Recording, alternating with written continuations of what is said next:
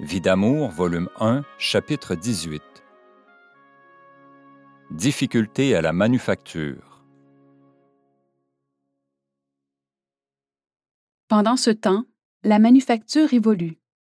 Comme toute chose qui prospère attire vite la jalousie des uns et la crainte des autres, ce ne fut pas long avant que des industriels étrangers y voient un concurrent sérieux. En l'espace de peu de temps, la marchandise se vend d'un bout à l'autre du pays. Une bonne entente, une belle compréhension entre patrons et ouvriers, et le bon esprit que chacun apporte, contribuent au meilleur résultat en permettant un développement intéressant. Mon père travaille nuit et jour. Pour le libérer, il faut un comptable. Mes grands-parents paternels, avec une famille nombreuse, n'avaient pas hésité à ajouter, au nombre déjà imposant de leurs enfants, un neveu orphelin. Adopté à 12 ans, il a été considéré comme l'enfant de la maison. Il travaillait au magasin et continua une fois marié. Or, le comptable est l'un de ses fils. Peu après, les grosses difficultés commencent. Un homme populaire, richissime, craignant que mon père ne devienne puissant, machine un plan diabolique pour le perdre. Mon père, honnête et bon, ne se doute de rien. Le comptable rencontre souvent cet homme puissant. Tout se prépare. On élabore un rapport d'expertise faussé. Deux personnes suspectes viennent pour corroborer celui du comptable sans avoir fait une revue complète des possessions de mon père. Se rendant à l'évidence, mon père demande deux personnes honnêtes qui lui sont suggérées et qui font l'inventaire. Il en résulte un surplus ou excédent de 20 000 dollars, alors que le comptable enregistrait un déficit de 30 000 dollars. Il y a division chez les dirigeants de la caisse avec laquelle mon père est en affaires. Rongé par la jalousie et voulant s'approprier la manufacture, quelques hommes, parents du comptable, mènent le bal. Les jaloux rendent compte de leur travail à X lequel cache son jeu sous les manigances de ses supporters.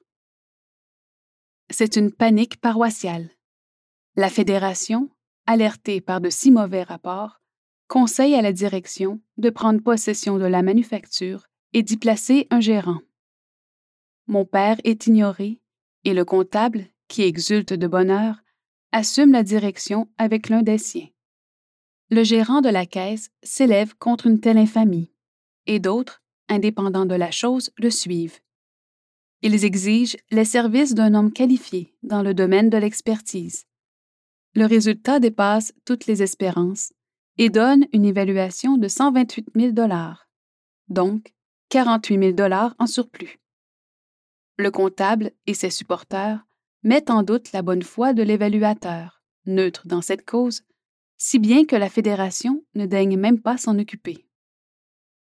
Les ouvriers s'unissent et protestent. Pris de panique, le comptable, qui ne reçoit aucun appui des gens de la paroisse, s'empresse de démissionner. Les dirigeants de la Caisse populaire donnent 24 heures à mon père pour rembourser le montant qu'il doit. Ils exigent aussi le brevet de fabrication.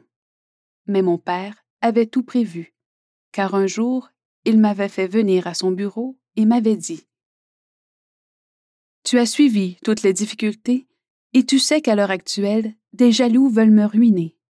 Donc, ils exigeront le brevet avec la manufacture. Sans cela, ils ne pourront pas opérer tout de suite. Alors, que dirais-tu si je transférais ce brevet au nom de Georges? Peut-être s'intéresserait-il davantage à la manufacture. Il n'aurait qu'à le remettre un peu plus tard, lorsque tout sera redevenu normal. Je pourrais le passer au nom de Claude ou de Grégoire, mais ils sont trop jeunes. Georges ne travaille plus.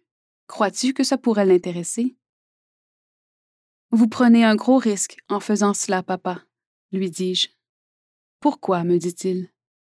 Ce n'est qu'une intuition, je suppose. Je n'ose pas lui dire que mon mari le critique maintes fois. Ce cher papa, il en a assez à supporter. Son moral est bon et sa charité surtout est remarquable.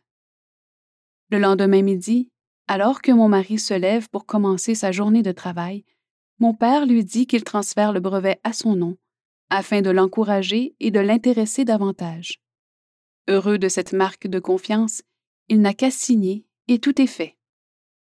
Cette nouvelle désappointe les meneurs de troubles. Les ouvriers restent fidèles à mon père et attendent.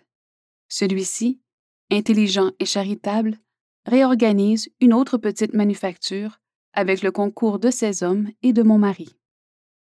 L'ingéniosité ne manque pas et le courage non plus. La production se continue à la grande surprise des jaloux et des hypocrites qui obtiennent, comme résultat, la gérance d'une manufacture obligée de fermer ses portes.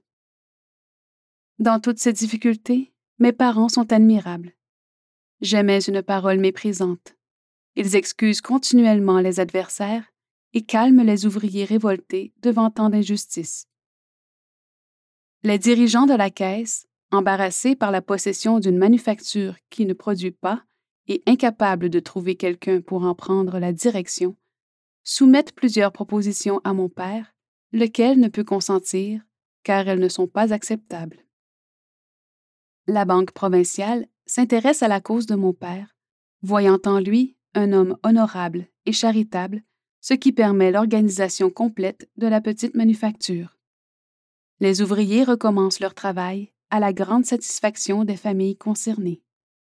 Les gens de la paroisse décident, lors d'une réunion tenue à la manufacture, de seconder un homme dont l'idéal est d'aider la cause sociale. Mon père relate à ces personnes les débuts de la manufacture. Alors celles-ci, dans un même élan, souscrivent plus de 70 000 dollars, ce qui permet à papa de devenir à nouveau propriétaire de la première manufacture. Tous sont heureux, car il y aura du travail pour beaucoup de gens, et cela sous la direction d'un homme très humain et très compréhensif.